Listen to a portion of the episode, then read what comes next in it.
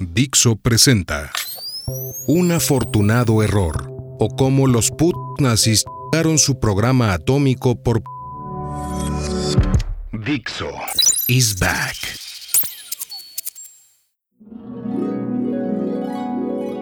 Érase una vez una gente muy peligrosa a la que llamamos los nazis. Tan peligrosa era que pusieron en marcha la mayor guerra de todos los tiempos, la Segunda Guerra Mundial. Puede que no lo ganaran solo porque quisieron pelear junto con un puñado de amigotes contra el mundo entero a la vez. Sabiéndose en gran inferioridad numérica y material ante tanto enemigo, apostaron por la calidad frente a la cantidad.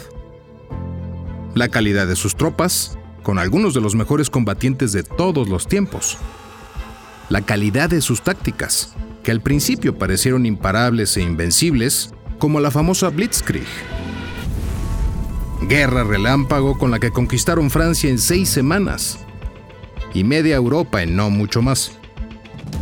Y la calidad de sus armas y equipos, aún recordadas por muchos con una mezcla de temor, fascinación y admiración.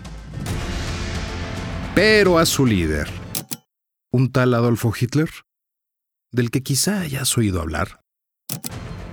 No le bastaba eso. Además, apostó por un nuevo tipo de tecnologías militares llamadas Wunderwaffen, que, en el alemán original, significa algo así como armas maravillosas o armas milagrosas. Porque eso necesitaban, un milagro, cuando el mundo les tomó la medida y contraatacó. Pero no hubo milagro. Unas cuantas de esas Wunderwaffen no eran tan maravillosas, sino, simplemente, delirios irrealizables. Buques, tanques o cañones gigantescos que no podían construir, que no podían motorizar y que solo habrían servido como grandes objetivos para entrenamiento de la aviación enemiga. Misiles y bombarderos intercontinentales para los que ni siquiera existían las aleaciones necesarias y hasta algunas cosas que estaban más en el plano de lo esotérico y místico que en el de la realidad científico-técnica. Muchas otras eran demasiado avanzadas o demasiado caras, tanto que jamás pasaron de dibujos en el tablero de diseño o primeros prototipos, como esas alas volantes que encandilan a quienes no entienden por qué los modernos aviones furtivos son furtivos, o las alas circulares, que hasta han dado pie a las fantasías de platillos volantes nazis en la luna y demás. Otras más exigían tecnologías que estaban en pañales, con lo que eran poco fiables, poco efectivas o las dos cosas a la vez. No pocas resultaron más peligrosas para sus tripulantes que para el enemigo. También había ideas exóticas cuya utilidad táctica o estratégica nunca quedó muy clara. Algunas llegaron a entrar en combate en serio, con resultados muy variables. Los primeros cazas de reacción Messerschmitt ME-262 derribaron más de 400 aeronaves enemigas. El primer misil de crucero, la B-1, hizo bastante daño hasta que los ingleses descubrieron cómo interceptarlo fácilmente. La B-2 fue el primer cohete balístico más o menos guiado de cierto alcance, aunque no acertaba mucho. Los famosos tanques Tiger sí hacían daño. Sí, cuando no estaban averiados y tenían combustible. La Fritz X fue la primera bomba de aviación guiada y logró hundir varios buques aliados, etc.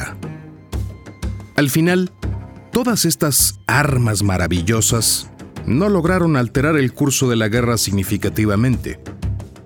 Demasiado pocas, demasiado tarde, demasiado primitivas y por tanto demasiado problemáticas, caras, imprecisas y limitadas. Aunque unas cuantas abrieron puertas para diversos futuros, Bastantes de sus creadores declararon después que les habría ido mejor gastando todo ese tiempo y dinero en fabricar muchas más armas y materiales de los de toda la vida.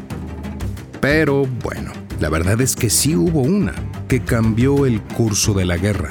Más que eso, cambió la historia de la guerra y de la humanidad para siempre. Esa fue la bomba atómica. Solo que no la inventaron los nazis. La inventaron sus enemigos gringos. Ya, ya, ya sé que algunos dicen que los nazis lo lograron antes. Son fantasías. Por un lado, para este podcast tenemos los documentos originales del proyecto atómico alemán, en su día súper secretos, pero ahora desclasificados y conservados en los archivos federales de Alemania. Por cierto, un saludo agradecido para ellos y ellas, porque difícilmente se puede ser más amables y eficientes. Todo lo que vas a oír aquí sale directamente de la documentación original no de las deducciones, fantasías u opiniones de nadie, de ningún signo, ni mucho menos de cualquier web de esas raritas o de algún tweet o post de Facebook. Pero, al mismo tiempo, los propios hechos también nos han obligado a contradecir la versión histórica convencional. Muchos mitos y leyendas van a caer aquí, eso te lo puedo asegurar. Pese a ello, no no llegó a haber bomba atómica nazi. Además de todos esos documentos que hemos conseguido, escritos por sus propios protagonistas mientras lo intentaban, la bomba atómica no solo cambió la historia humana, también cambió la historia radioisotópica del planeta Tierra. O sea, dicho a lo más fácil, las armas nucleares generan unos isótopos, o sea, unas variantes de los átomos que no se dan en la naturaleza pero, una vez creadas, perduran mucho tiempo. Algunas miles e incluso millones de años. Y nadie ha encontrado nunca un isótopo de estos anterior al verano de 1945. Porque ni siquiera los gringos, con todo su poderío económico y material, las consiguieron antes. Así que ni los documentos históricos alemanes ni sencillas mediciones del medio ambiente global permiten pensar que hubo pruebas atómicas antes de Trinity, en el desierto de Nuevo México, el 16 de julio de 1945. Para entonces, los nazis ya habían perdido la guerra catastróficamente. Por esas mismas fechas, Hitler llevaba muerto más de dos meses y Truman, Churchill y Stalin se repartían Alemania, Europa y el mundo como buenos compadres en la conferencia de Potsdam. Pero la guerra en el Pacífico seguía, así que las bombas atómicas en cuestión se usaron contra Japón, Hiroshima, Nagasaki, los días 6 y 8 de agosto de 1945, con los resultados terribles por todos conocidos.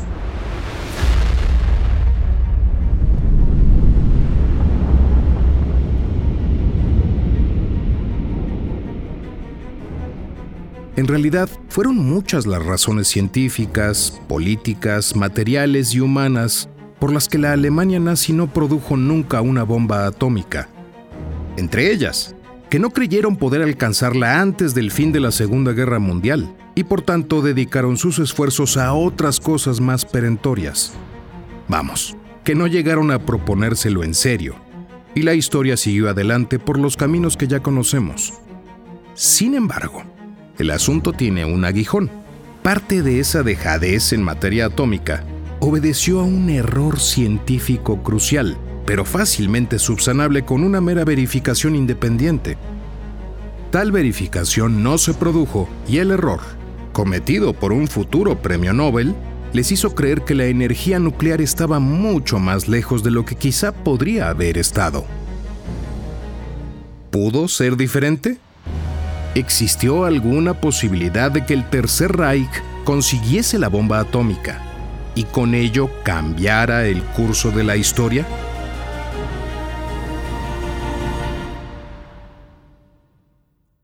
El 3 de julio de 1967, 22 años después de que terminara la Segunda Guerra Mundial, el físico teórico y premio Nobel alemán Werner Heisenberg concedió una entrevista a un profesor universitario estadounidense.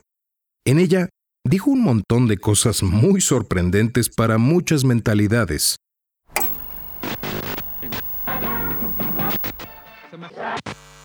Ya al principio sospechábamos que si era realmente posible hacer explosivos atómicos, tomaría tanto tiempo y requeriría un esfuerzo tan enorme que había una muy buena probabilidad de que la guerra terminase antes de lograrlo.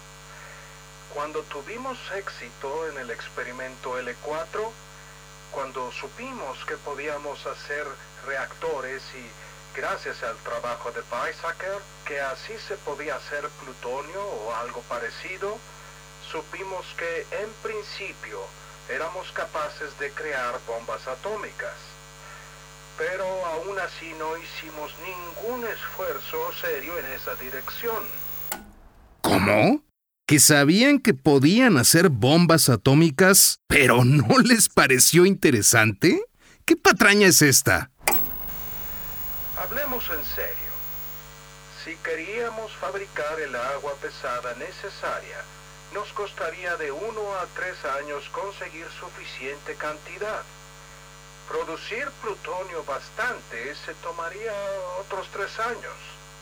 Así que, con la mejor conciencia del mundo, le dijimos al gobierno, no será posible hacer una bomba hasta al menos dentro de cinco años. Ya sabíamos que prohibirían cualquier nuevo desarrollo que no pudiera usarse durante el año siguiente o así. Estaba claro que iban a decir, no, no, no dediquemos esfuerzos a la bomba atómica. Y eso fue lo que pasó. A ver, a ver. El líder más destacado del programa atómico alemán nos está diciendo que Básicamente, ¿no hubo un programa atómico alemán? O, al menos, ninguno con la capacidad de llegar a ninguna parte? Que, en la carrera por la bomba, Estados Unidos estuvo esencialmente solo, a pesar de todos los temores geniales emigrados allí huyendo del nazifascismo, y encima apostilló. La decisión de no hacer bombas atómicas tomada por nuestro gobierno fue muy sensata. Habría sido muy sensata incluso para el gobierno de ustedes, porque podrían haber ganado antes la guerra contra Alemania si no se hubieran puesto a hacer bombas. No hay ninguna duda sobre esto. Si ustedes hubieran dedicado todo ese esfuerzo a hacer aviones y tanques y demás, la guerra habría terminado antes.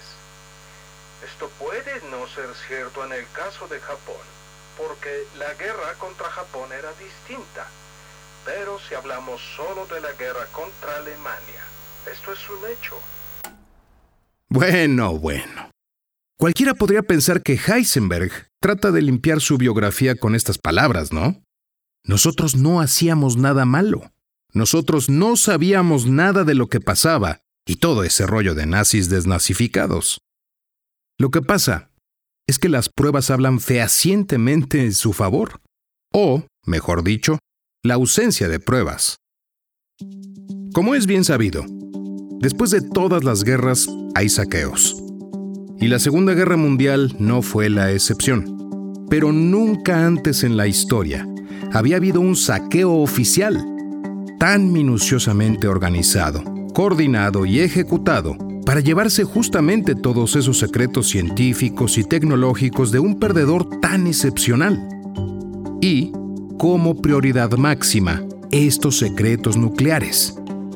Los Estados Unidos hasta unificaron ese saqueo bajo dos programas con nombre formal, la Operación Paperclip y la Misión Alsos.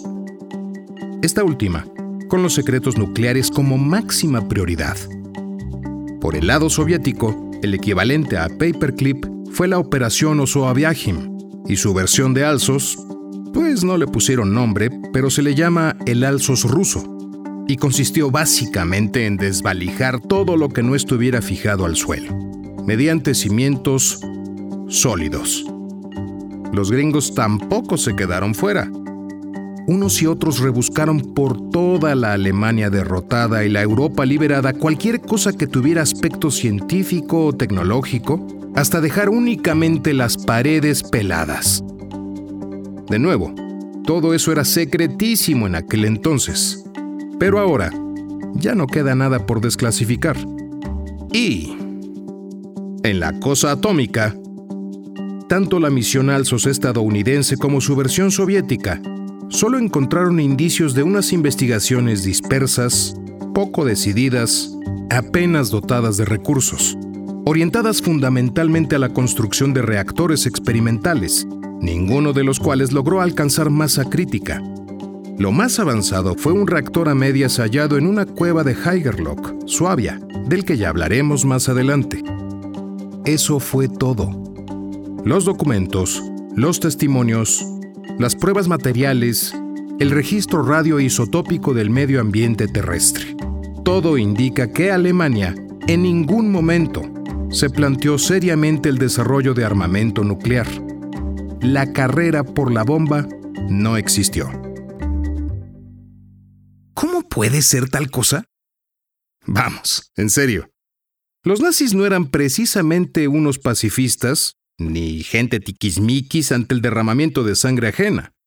Resulta francamente dudoso que los fundadores de Auschwitz, Treblinka o Sobibor, los autores del General Plan Ost, que quiso exterminar a los infrahombres del Este tanto como a los judíos, los gitanos o los comunistas, hubieran dudado mucho a la hora de volar por los aires a algún millón de prójimos con bombas atómicas. Bueno, Heisenberg ya nos apuntaba un motivo de los dirigentes nazis para descartar esta opción, la muy dudosa posibilidad de construir un arma nuclear antes del fin de la guerra. Este premio Nobel alemán, en la entrevista mencionada, aún sugiere alguno más.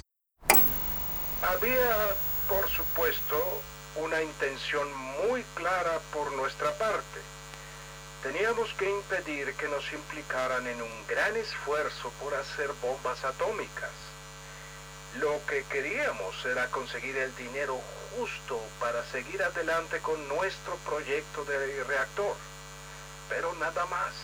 Teníamos mucho miedo de que en otro caso alguien dijera, ahora vamos a por la bomba atómica. Y esto salió como esperábamos. Definitivamente no queríamos que nos metieran en este asunto de la bomba. No quiero idealizar esta cuestión. Lo hicimos también por nuestra seguridad personal. Pensábamos que la probabilidad de que esto condujera al desarrollo de bombas atómicas durante la guerra era casi cero. Si no hubiésemos actuado así, y si se hubiese puesto a trabajar a miles de personas en ellos sin resultados, podría haber tenido consecuencias extremadamente desagradables para nosotros. ¿Y la dirigencia nazi no olió nada? Quiero decir, numerosos científicos y algunos políticos y militares venían hablando ya del advenimiento de la energía nuclear desde antes de la guerra. Pero si Otto Hahn y Lise Meitner habían descubierto la fisión nuclear en la misma Alemania nazi, siendo 1938. El 22 de abril de 1939, Georg Hoss y Wilhelm Hanle comunicaron las posibles aplicaciones militares de la fisión del átomo al director de la División de Física del Consejo de Investigaciones del Reich, Abraham Esau. Apenas dos días después, Paul Hartek, asesor científico de la Oficina de Municionamiento del Reich, le contó lo mismo a los militares. Es más, mucho más. El 29 del mismo mes, un montón de físicos se reunieron en el Ministerio de Educación para considerar todas estas cuestiones, fundando así el primer Uran Drain, el Club del Uranio. Tenían hasta Hans Geiger, el del contador Geiger ese trasto que hace y mide la radiactividad. Manfred von Ardin iba por su cuenta, investigando la separación de isótopos con el apoyo entusiasta del ministro de Correos nazi, Wilhelm Onesorch. Todo en el más riguroso secreto. Pero, en los ámbitos del poder nazi, un secreto a voces. Evidentemente, el Führer y sus lugartenientes tanto políticos como militares, tenían que estar al tanto de lo que se cosía en materia atómica, aunque fuera por encima. Más aún, en junio, el químico nuclear Nikolaus Reil, director científico de la empresa Auer Gesellschaft, contactó también a la oficina de municionamiento del Reich para comunicarles que la compañía estaba en posesión de una respetable cantidad de basura de uranio como resultado de su producción de radio, y que si estaban interesados, podían ponerse a procesar este uranio obtenido en las minas de la Checoslovaquia ocupada. Estaban interesados, claro. No tardaron mucho en abrir la planta de Oranienburg, al norte de Berlín, que produciría óxido de uranio y otros metales de interés hasta casi el final de la guerra. El 1 de septiembre de 1939 estalló la Segunda Guerra Mundial, eh, sin pillar por sorpresa a casi nadie. Desde años atrás estaba cantado que se avecinaba algo gordo. Ese mismo día se fundó el segundo Uranverein, el segundo club del uranio, bajo los auspicios del Consejo de Investigaciones del Reich, ahora en manos militares. Y el 19 de ese mismo septiembre de 1939, mientras las últimas tropas polacas caían ante la Wehrmacht en la batalla de Busra, los científicos atómicos alemanes del segundo club se reunieron en secreto por primera vez. Poco después, el Instituto de Física Kaiser Wilhelm y el Instituto Max Planck, las dos instituciones más relevantes de Alemania en asuntos relacionados con la física avanzada, pasaban también a la jurisdicción militar. Sabían que el isótopo uranio 235 era la clave de todo aquel asunto y que había otro elemento aún más prometedor no presente en la naturaleza, pero sintetizado igualmente en Alemania. Un cierto Eka osmio, al que hoy en día llamamos plutonio. En el mes de diciembre, el profesor Heisenberg, por entonces, aún en la Universidad de Leipzig, descubrió con gran emoción que era posible construir un reactor nuclear de uranio 235 que se estabilizaría a sí mismo en torno a 800 grados Celsius de temperatura operacional. En los últimos días de 1939, Heisenberg escribía una carta a la oficina de guerra del Reich que terminaba así. Conclusiones. Según las evidencias actuales, el proceso de fisión del uranio descubierto por Hans Strassmann puede utilizarse para la producción de energía a gran escala. El método más seguro para construir un reactor capaz de hacer esto sería enriquecer el isótopo uranio 235. Es, además, el único método de producir explosivos varios órdenes de magnitud más potentes que los explosivos más poderosos conocidos ahora. Ah, vaya. Diríase que, en esos momentos de finales de 1939, el buen doctor Heisenberg no tenía tan claro eso de omitir las posibilidades explosivas del invento. Lo que parece que no tenía claro en ese instante es que el plutonio también sirve, pero hacer plutonio exige un reactor parecido a los que se usan para producir electricidad, y de esto sí ya sabía algo más. De todos modos, para la generación de energía se puede usar incluso uranio ordinario, sin enriquecer el isótopo 235 si se utiliza en conjunción con otra sustancia que ralentice los neutrones del uranio sin absorberlos. El agua no es apropiada para esto. Por el contrario, el agua pesada y el grafito muy puro podrían bastar según las evidencias actuales. Las impurezas más minúsculas siempre pueden impedir la generación de energía. Y así es. Como vemos, Heisenberg también especifica claramente la necesidad de un moderador neutrónico y las mejores opciones para obtenerlo. El carbono ultra puro en forma de grafito y el agua pesada. Recuerda esto. Es muy importante. Para hacer un reactor nuclear, cualquier reactor nuclear, necesitas un moderador de neutrones. Y en aquel tiempo, cuando aún nadie había hecho ninguno, se sospechaba que el grafito y el agua pesada podían servir. El grafito es una forma de carbono que se saca, pues, del carbón, mayormente. Las minas de los lápices, por ejemplo, están hechas con grafito y una pasta que lo extiende y fija con facilidad. Se usa también para hacer electrodos y en los pistones de los motores y como lubricante y, vamos, que es un material súper común. La única exigencia delicadita es que el grafito para uso nuclear debe ser excepcionalmente puro. Por lo demás, no tiene más misterio.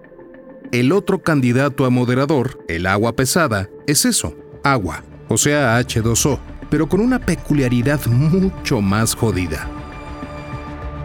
Verás, en el agua corriente, que también podemos llamar agua ligera, la parte esa del H2 son dos átomos de hidrógeno igualmente corrientes, un protón y un electrón en cada uno. En el agua pesada, no. En el agua pesada, cada H es en realidad un isótopo o variante del hidrógeno que además carga un neutrón y se llama deuterio. Por eso a veces el agua pesada se escribe D2O. D de deuterio. O, más en lo científico hardcore, 2 en superíndice H2O. Es decir, el deuterio es hidrógeno pero con un protón, un neutrón y un electrón en vez de solo un protón y un electrón. Ese neutrón extra aumenta su masa y por eso, cuando se combina con oxígeno para formar agua, a esa agua se le llama agua pesada. ¿Ves la lógica? ¿Más o menos? Bueno, a mediados de 1940, Alemania realizó varios intentos de construir pequeños reactores en Berlín-Dahlem, demasiado primitivos para funcionar hasta llegaron a intentar el uso del papel como moderador por su alto contenido en carbono. Sin embargo, en la siguiente carta del físico Georg Hoss a la Oficina de Municionamiento del Reich, fechada en marzo de 1940, ya se plasman las necesidades de pureza del carbono para su uso en reactores nucleares. Vamos, que ya iban teniendo una idea de por dónde se iba. Pero Espera, espera. A ver, lo primero, ¿qué es esto de un moderador neutrónico? ¿Y por qué es imprescindible para hacer un reactor nuclear? Spoiler. Sin empezar por ahí, no es nada fácil hacer armas nucleares. O, al menos, armas nucleares de calidad.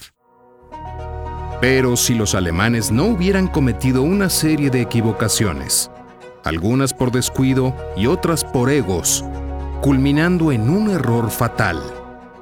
Puede que se hubieran dado cuenta a tiempo de que sí tenían abierto un camino a la bomba atómica, que incluso existía una remota posibilidad de conseguirla antes de que acabara la guerra. Imagínate. Pero eso en el próximo episodio.